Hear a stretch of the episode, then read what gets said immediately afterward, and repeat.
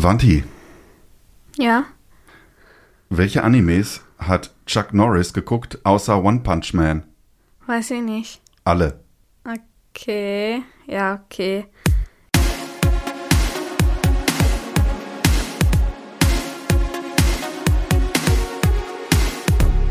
Willkommen im Animegaversum, dem Podcast zu Anime und Manga. Und hier sind eure Gastgeber. Valentin, genannt Vanti. Und Pascal, genannt Papa. Hallo zu einer neuen Folge von Animegaversum. Wanti. Ich bin ja immer noch so ein bisschen fertig, deshalb auch dieser Gag mit Chuck Norris am Anfang. Was wir alles besprochen haben in der letzten Folge, mir raucht der Kopf. Ja, mir auch ein bisschen. Das war so ein bisschen Lexikon im Podcast-Format, glaube ich. Ja, also auf jeden Fall. Wir haben ja sehr, sehr viele Animes besprochen.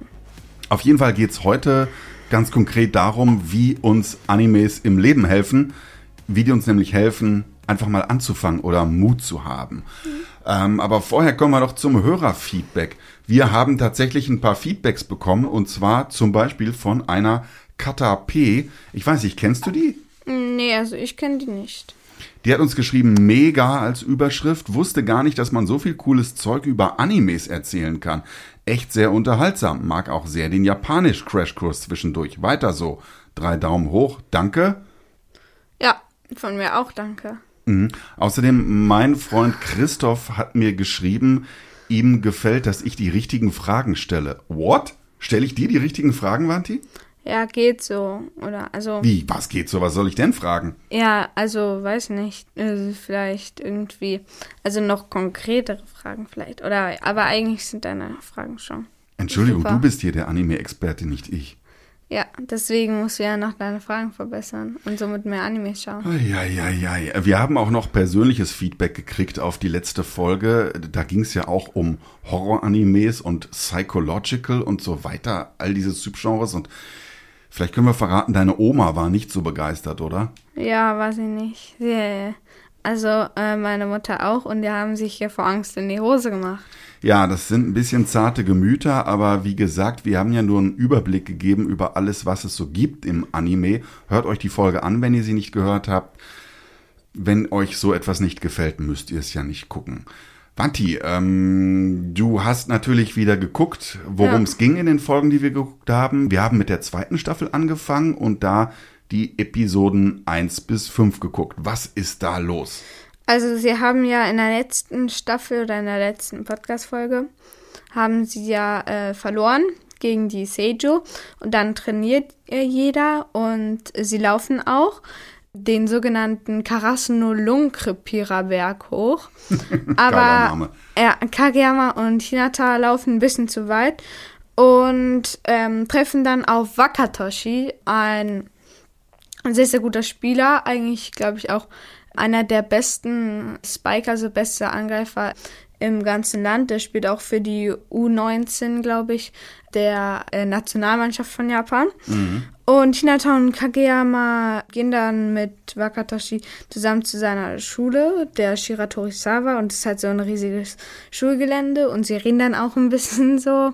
Und was ich da zum Beispiel sehr cool fand, als da so ein Ball reinkam, dann kommt ein Ball und Wakatoshi will den halt, sag ich mal, annehmen oder ihn halt irgendwie fangen.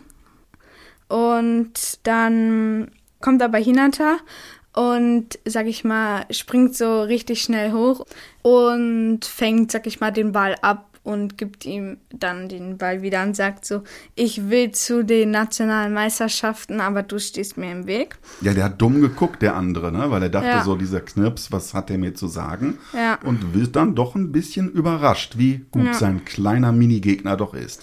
Ja, aber danach gegen Ka Kageyama und Hinata wieder nach Hause. Und dann ist eigentlich auch der Tag vorbei. Die Karasuno kann in ein Trainingscamp, aber es ist halt so, das Trainingscamp ist in den Ferien und sie müssen dann halt nachsitzen. Also äh, das ist auch da beim Nachsitzen so, außer sie bestehen halt. Und dann äh, lernt jeder und wir haben auch eine neue Managerin. Hitoka, die ist ja auch dein neuer Lieblingscharakter. Hitoka Yachi, über Ja. die werden wir auf jeden Fall gleich noch Ja. reden. Und jeder übt halt für die Klausur. Hinata und Kageyama sind halt total dumm.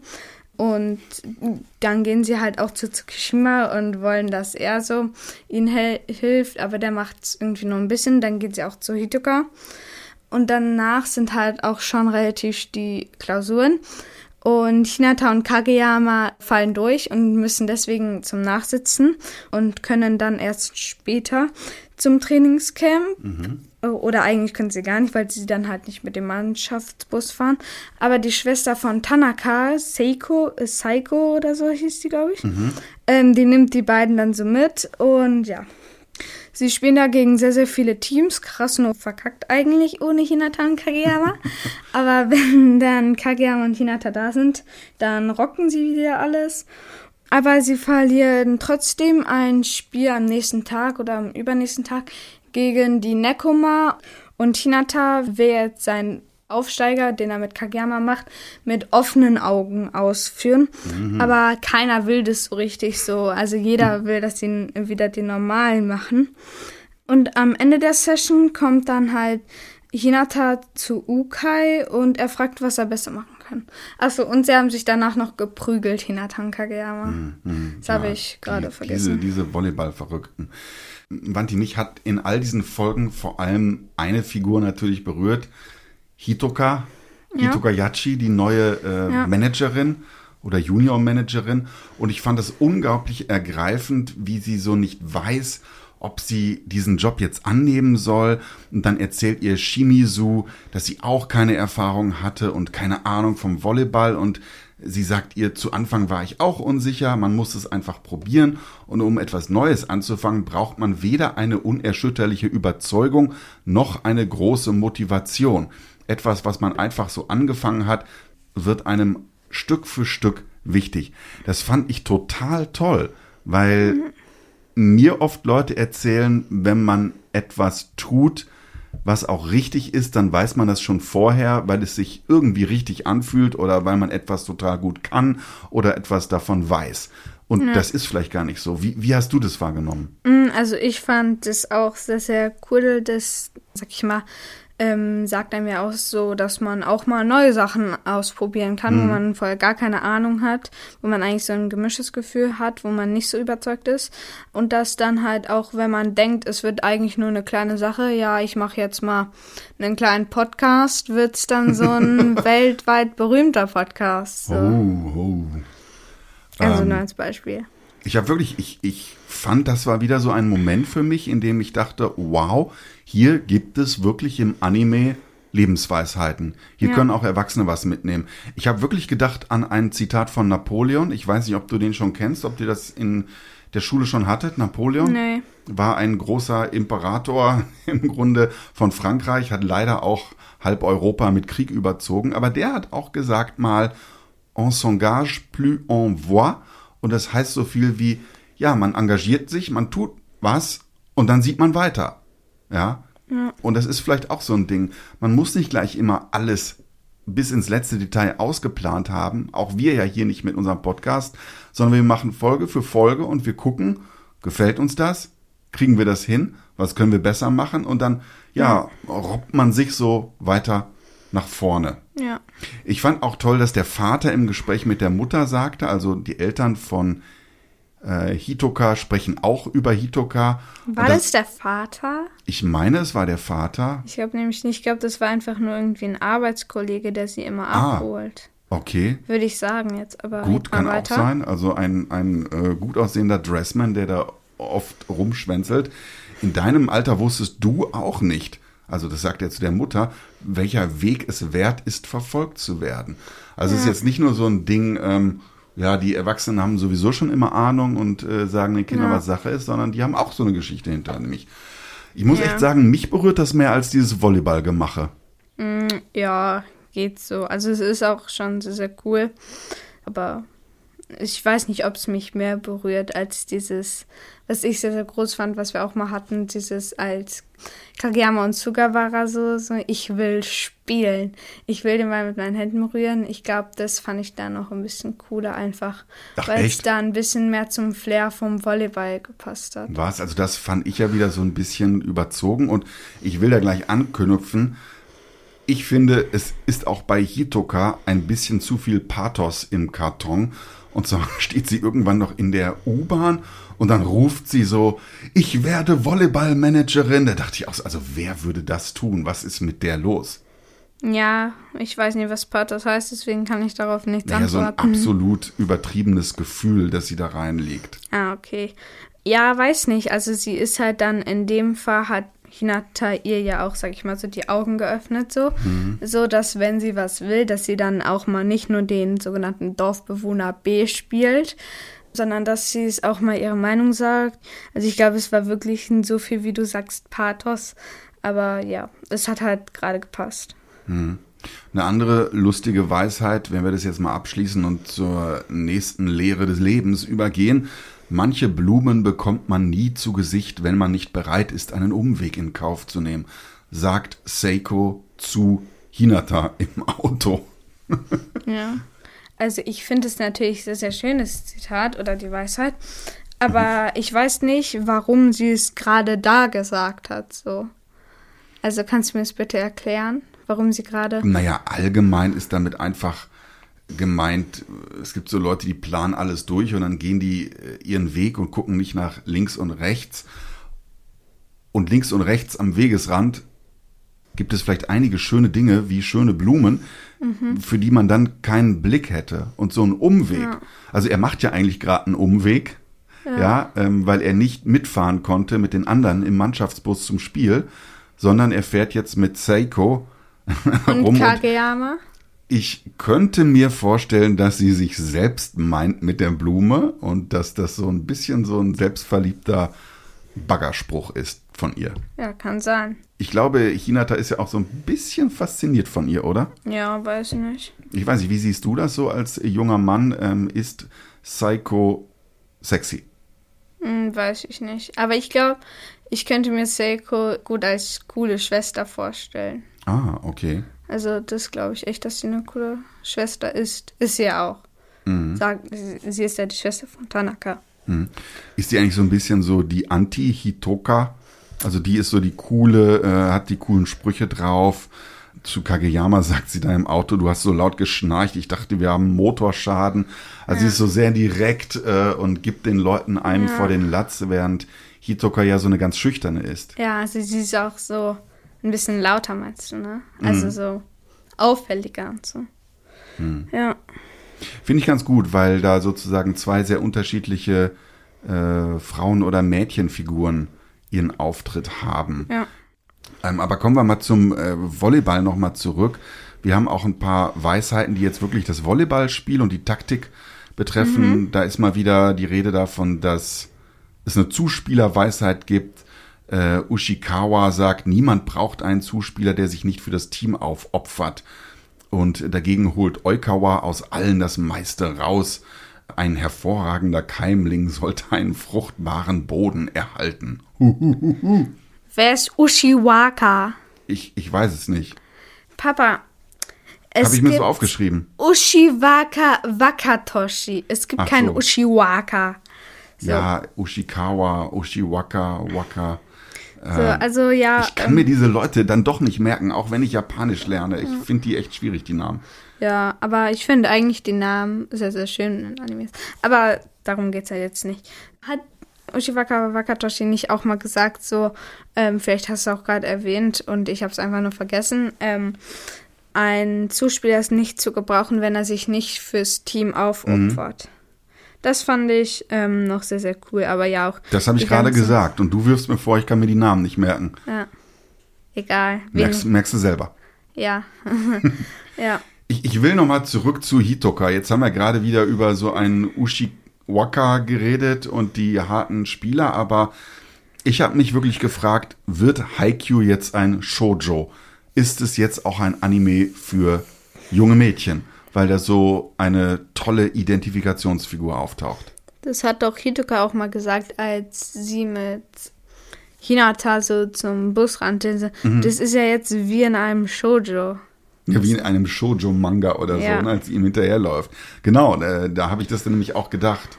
Ja. Ja. was ist deine Meinung?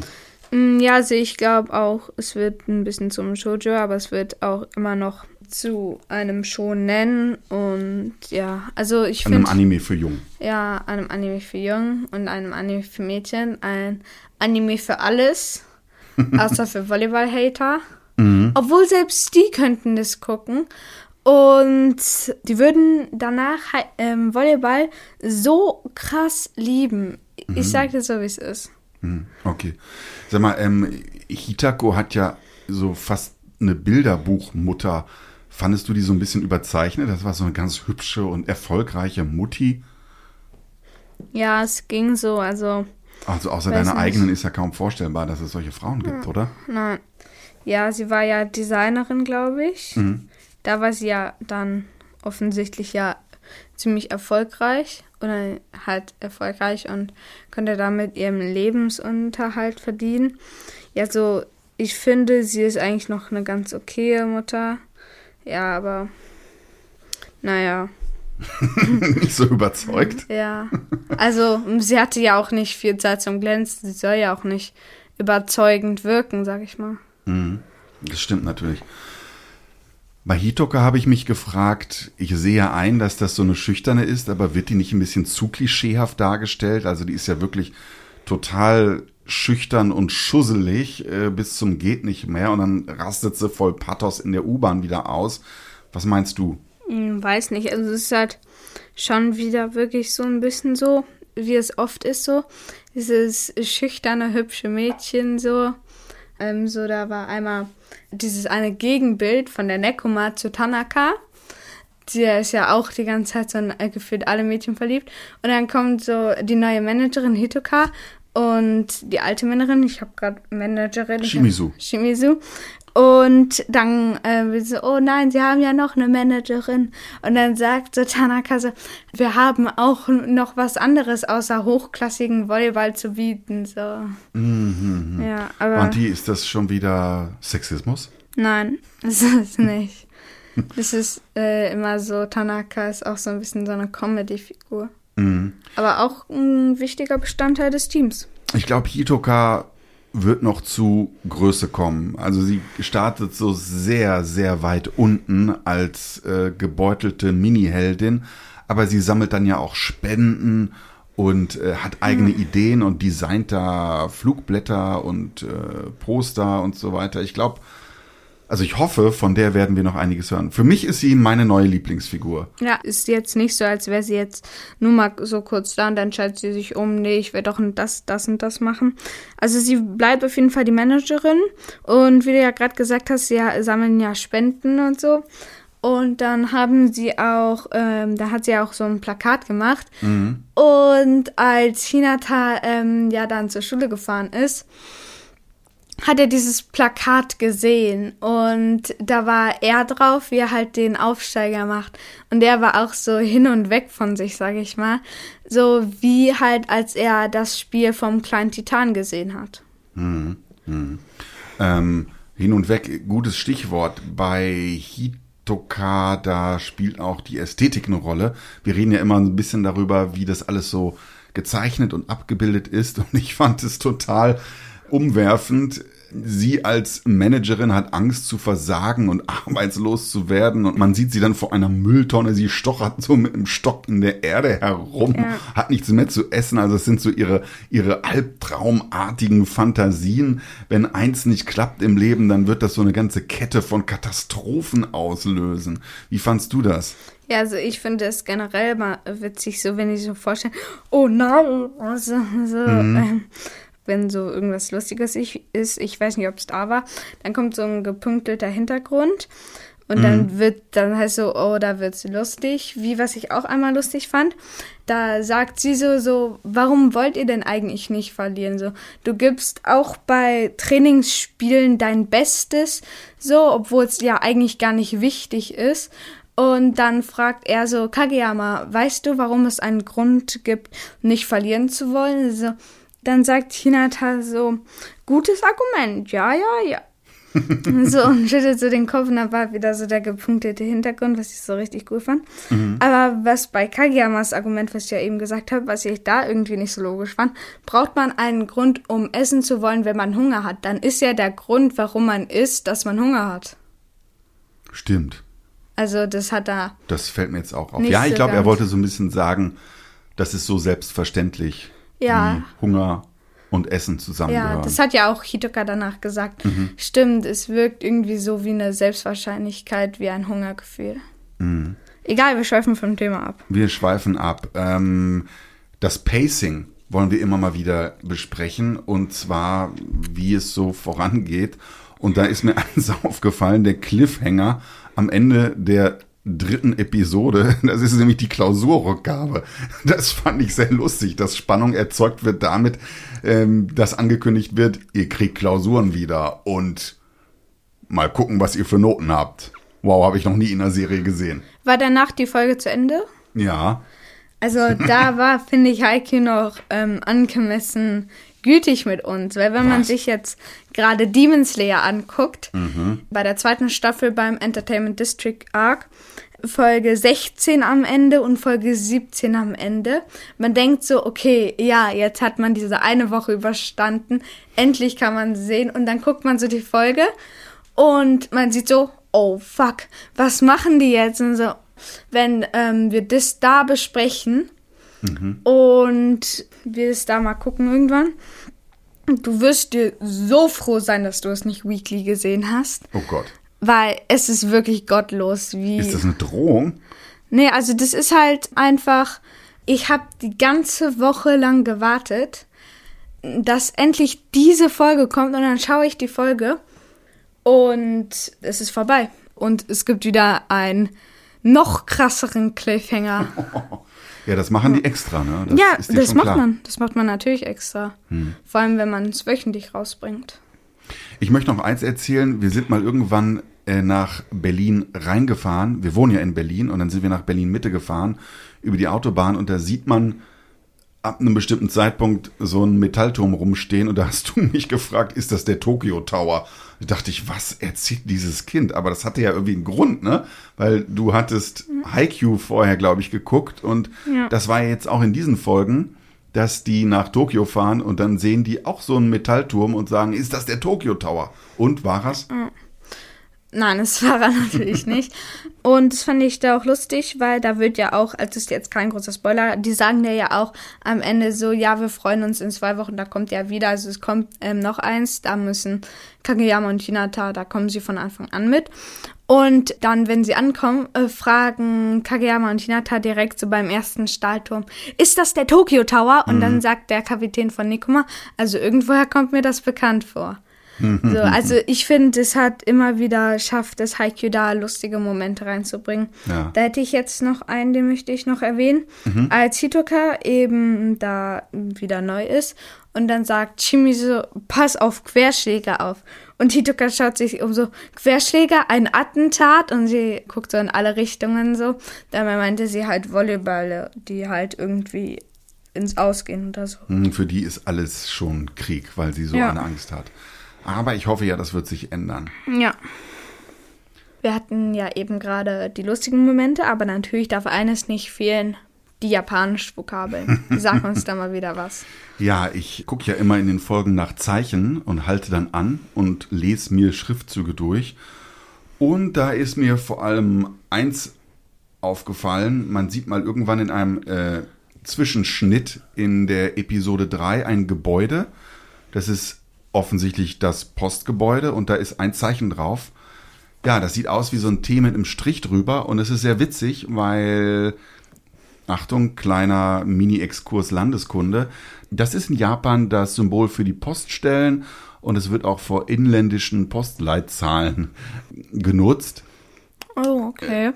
Und ich komme mal wieder auf diesen Menschen zu sprechen, der James Heisig heißt.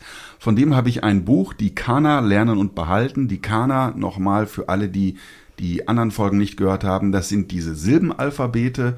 Also die haben nicht einfach nur einen Konsonanten oder einen Vokal, die Japaner, sondern meistens sind das immer ein Konsonant und ein Vokal für ein Zeichen, also T, Ja, Ni und so weiter. Und äh, dieses Buch bringt einem bei, wie man es lernt. Kann ich sehr Okay. empfehlen. Die Kana lernen und behalten, die Katakana. Und äh, da kriegt man sowas gesagt. Und das Lustige ist, wenn ihr auch mal versuchen wollt, dieses Katakana zum Beispiel zu lernen, in dem werden nämlich die ausländisch importierten Wörter oft geschrieben. Die merkt man sich mit Symbolen. Und deshalb sagt dieser James Heisig eben, das ist das Zeichen für Post. Oder zum Beispiel, man kann sich auch vorstellen, so ein Strich und noch ein Strich und darunter ein äh, senkrechter Strich. Das sieht eigentlich aus wie ein Briefkasten. Und das finde ich eine total tolle Methode, sich Japanisch beizubringen. Ja. Im Netz, das schreibe ich auch noch in unsere Episodenbeschreibung, da gibt's viele tolle Videos, die einem das so beibringen, dass man sich Ja. irgendwie ähm, beim Zeichen U ein U-Boot vorstellt oder Gesichter oder ähm, Fäuste. Ach, da gibt's alles Mögliche an Eselsbrücken. Ja. Ansonsten nur noch eins, da stehen die einmal vor einem Geschäft zum Ende hin und da steht, ich lese jetzt mal die Zeichen so vor, wie sie da stehen, Wanti, und du sagst mir, was das heißt. Kuriningu. Was heißt das? Weiß ich nicht. Also wenn man es jetzt ein bisschen äh, flüssiger ausspricht, dann würde das ja heißen Kurininge. Was heißt das? Sag. Kurininge. Weiß ich nicht, sag einfach. Das heißt Cleaning, also das ist im Grunde ein, eine Wäscherei oder ein Waschshop. Und das steht auch in Katakana da, weil die das sozusagen übernommen haben als Fremdwort. Diese Fremdwörter werden oft in Katakana äh, gesprochen. So, das wär's äh, in dieser Folge. Die Zeit ist schon fortgeschritten. Was gucken wir als nächstes? Als nächstes gucken wir bei Haikyuu die Folge 6 Mhm. eingeschlossen bis äh, Folge 11. Natürlich beides von der zweiten Staffel. Also ich wiederhole nochmal äh, Staffel, Zum Mitschreiben? Staffel 2 Folge 6 bis Staffel 2 einschließlich Folge 11. Okay, wir hoffen, ihr hattet eine Menge Spaß. Ja. und habt nochmal diese schönen Episoden, die wir besprochen haben, rekapitulieren können. Und sie sind jetzt auf immer in euer Unterbewusstsein eingehämmert worden durch uns, Vanti. Und wir Ja. sagen eigentlich nur noch eins. Jamata. Ja, Mata. Tschüss. Tschüss.